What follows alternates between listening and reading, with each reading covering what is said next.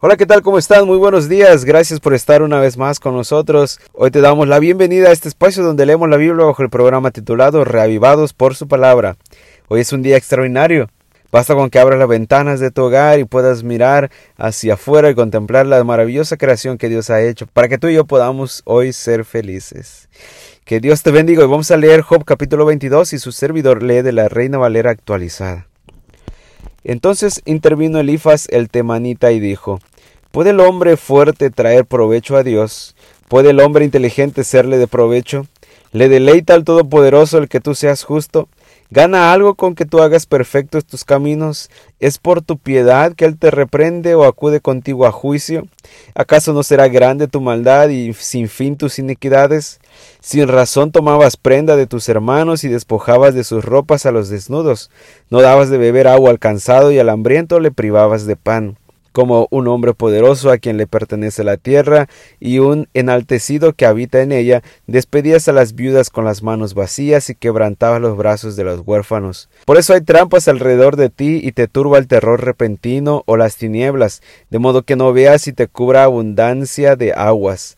¿Acaso no está Dios en lo alto de los cielos? Observa la totalidad de las estrellas, cuán altas están. Sin embargo, tú dices, ¿qué sabe Dios?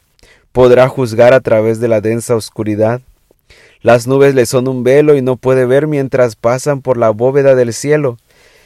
Persistirás tú en el viejo camino que han transitado los hombres inicuos, los cuales fueron arrebatados antes de tiempo y cuyos fundamentos serán arrasados por un río. Ellos le decían a Dios, Apártate de nosotros.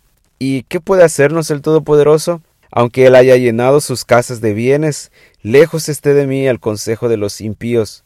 Los justos lo verán y se gozarán. El inocente se burlará de ellos diciendo, De veras han sido destruidos nuestros adversarios, y el fuego ha devorado lo que quedó de ellos.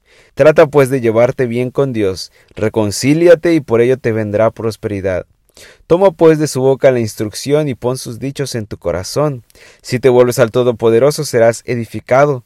Si alejas de tu morada la maldad y, y pones sobre el polvo el oro, el oro de Ofir, como si fuera piedras del arroyo, y si el Todopoderoso es tu oro y tu plata más escogida, entonces te deleitarás en el Todopoderoso, y podrás alzar tu cara hacia Dios, orarás a Él y Él te escuchará y podrás pagar tus votos, decidirás algo y se te realizará, la luz resplandecerá sobre tus caminos, cuando sean abatidos tú dirás, sean enaltecidos, y Dios salvará al de humilde mirada, librará al inocente, escapará por causa de la limpieza de tus manos.